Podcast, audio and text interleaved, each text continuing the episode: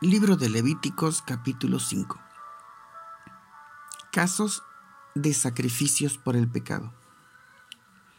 Si se llama a alguien como testigo para hacer una declaración contra otro, pero algo por algo que vio o escuchó, y se niega a presentarse, está cometiendo un pecado y es culpable. En caso de que toque algo impuro, o el cuerpo muerto de un animal impuro, ya sea de animal salvaje o doméstico, o un reptil impuro, quedará impuro él mismo y es culpable, aunque no se haya dado cuenta. Si alguien toca alguna impureza humana o cualquier cosa que le pueda dejar impuro, pero no se da cuenta en ese momento, será culpable cuando se dé cuenta. Si alguien hace una promesa a la ligera, sea para bien o para mal, y lo olvida, será culpable en el momento en que se acuerde de ella. Por lo tanto, el que sea culpable en alguno de estos casos tendrá que reconocer su pecado y traerle al Señor una oveja o una cabra de su rebaño como sacrificio por el pecado. Entonces, el sacerdote hará para esa persona la ceremonia de purificación por el pecado que cometió. Si a alguien no le alcanza para comprar un cordero, entonces le llevará al Señor dos tórtolas o dos pichones de paloma por el pecado que cometió. Uno será como sacrificio por el pecado y el otro como sacrificio que debe quemarse completamente los llevará al sacerdote y él ofrecerá primero el del sacrificio por el pecado. El sacerdote le romperá el cuello al ave, pero no lo separará completamente del cuerpo. Luego, rociará la sangre del pecado por el pecado a un costado del altar y exprimirá el resto de la sangre en la base del altar. Este es un sacrificio por el pecado. Después, el sacerdote presentará la segunda ave, siguiendo lo establecido para los sacrificios que deben quemarse completamente. De esta manera, el sacerdote purificará a esa persona y quedará perdonada. Si alguien no tiene para comprar dos tórtolas o dos pichones de paloma, entonces traerá dos kilos de harina fina como sacrificio por su pecado. No le echará aceite a la harina, ni incienso, porque es un sacrificio por el pecado. Le dará la harina al sacerdote, quien tomará un puñado como representación de toda la ofrenda, y la quemará en el altar junto con las ofrendas quemadas al Señor. Es un sacrificio por el pecado. De esta manera, el sacerdote purificará a esa persona del pecado que haya cometido en alguno de estos casos. Y la persona quedará perdonada. El resto de la harina será para el sacerdote, como en el caso de la ofrenda de grano. El Señor le dijo a Moisés, el que sin intención cometa pecado y resulte culpable de fraude contra lo que ha sido consagrado al Señor, traerá un carnero sin ningún defecto como sacrificio de restitución. El Señor. Se usará el peso oficial para fijar el precio del carnero. Esa persona pagará por el pecado que cometió contra lo consagrado a Dios. Llevará lo que cometió más una quinta parte y lo entregará al sacerdote. Luego, con el carnero, como sacrificio de restitución, el sacerdote purificará a esa persona y quedará perdonado. Si alguien peca y hace algo en contra de los mandamientos del Señor, pero lo hace sin darse cuenta, será culpable y tendrá que reconocer su pecado. Entonces, llevará del rebaño un carnero que no tenga ningún defecto del precio fijado, como sacrificio de restitución. Luego el sacerdote purificará a esa persona del error que cometió sin darse cuenta y quedará perdonada. Se trata de un sacrificio de restitución, pues la persona se hizo culpable ante el Señor. Y bueno, una vez más, ¿verdad? Estamos explicando los pecados que se cometen por inadvertencia, por ignorancia o por descuido. Volvemos a decir lo que dijimos en el capítulo anterior. No importa si cometiste un pecado y no te diste cuenta. Por haberlo cometido, eres culpable. En cada caso, había que pagar un sacrificio. Había que hacer un sacrificio de tal manera que pudiese cumplirse lo establecido en la ley acerca de que la paga del pecado es la muerte. Dios es un Dios santo, es perfecto, es justo, es amoroso, es misericordioso, es un Dios clemente, es lento para la ira, grande en misericordia y se duele, se duele del castigo, pero tiene que ejecutarlo. Esa es la razón por la que Dios deja abierta esa puerta cuando nosotros hablamos de un Dios justo, no estamos hablando de un Dios que ignora las leyes que Él ha establecido.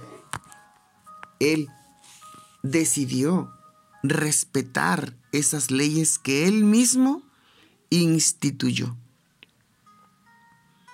De tal manera que cuando nosotros leemos que la paga del pecado es la muerte, mas el regalo de Dios es vida eterna en Cristo Jesús, Señor nuestro, nos estamos refiriendo al hecho de que el transgresor es transgresor de su pecado y es responsable de cada uno de ellos.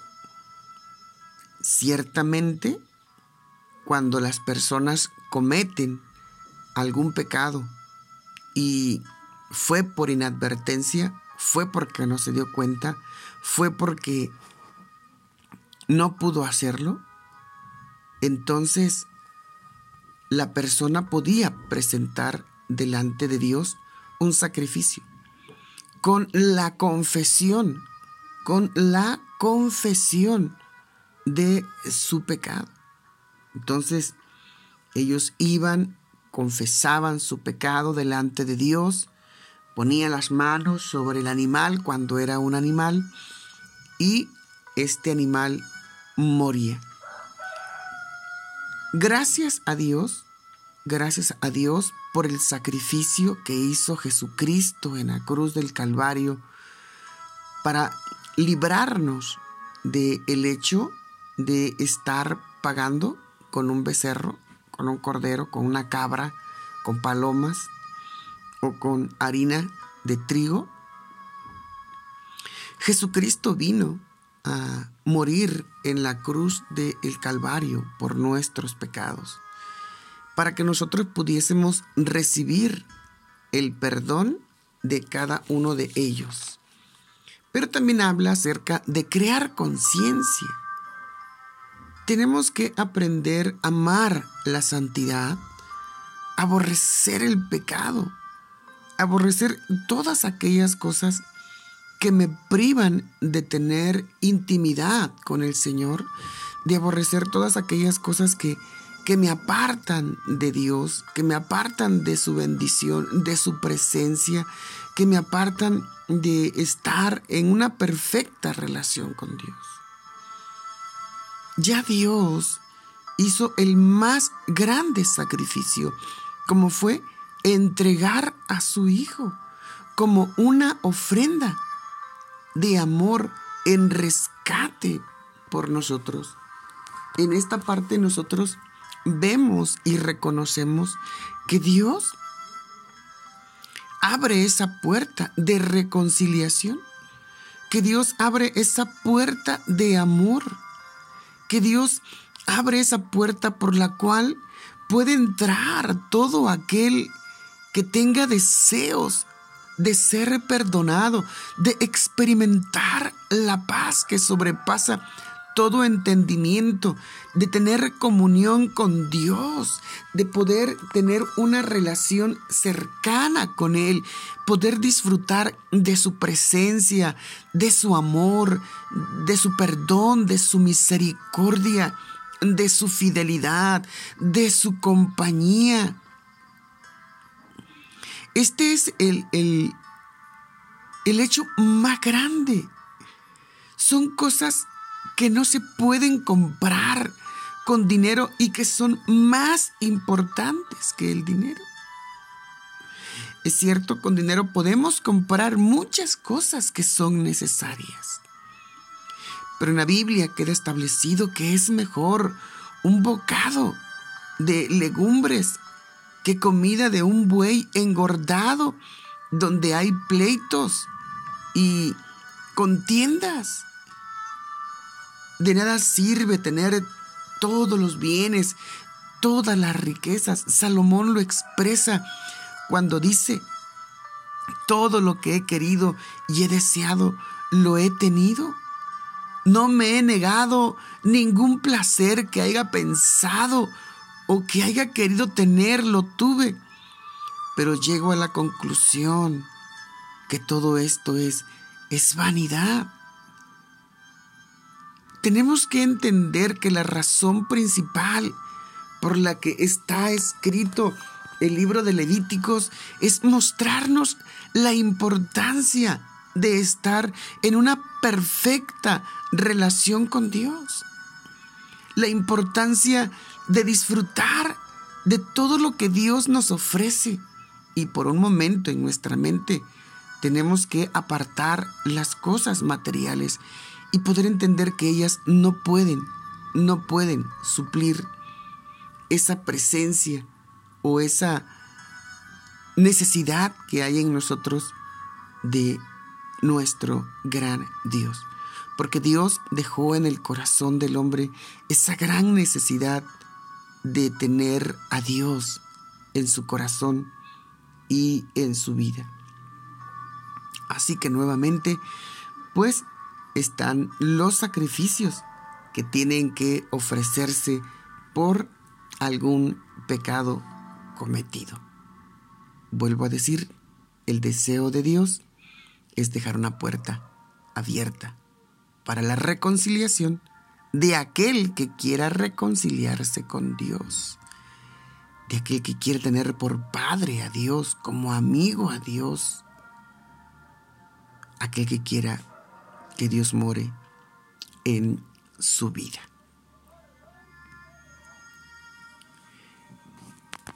Y bueno, pues vamos a orar.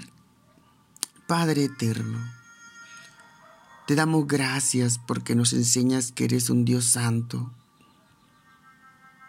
Tú siempre eres fiel. El hombre necesita esa puerta abierta por sus constantes fallas por sus constantes pecados, promesas sin cumplir, pecados por equivocación, pecados por debilidad, pecados por arrebatos emocionales, pecados por presiones del mundo, pecados por agradar al mundo, por tener miedo a perder amistades, relaciones Señor, nosotros tan falibles y usted tan infalible, usted tan santo y nosotros tan pecadores, usted tan justo y nosotros tan injustos, usted tan bueno y nosotros tan malos. Señor, gracias por abrirnos la puerta al perdón, a la reconciliación a tenerte como amigo, como Dios, como Padre, como hermano. Dios, gracias. No lo merecemos, pero gracias. Gracias porque aún sin pedírtelo, nos abriste una puerta y la has dejado abierta para todo aquel que quiere entrar a través del sacrificio que hizo Jesús en la cruz del Calvario. Muchas gracias por acordarte de nosotros, tan necesitados de ti. En el nombre de Jesús te doy gracias, Señor. Amén y amén. Nos escuchamos mañana en el próximo capítulo.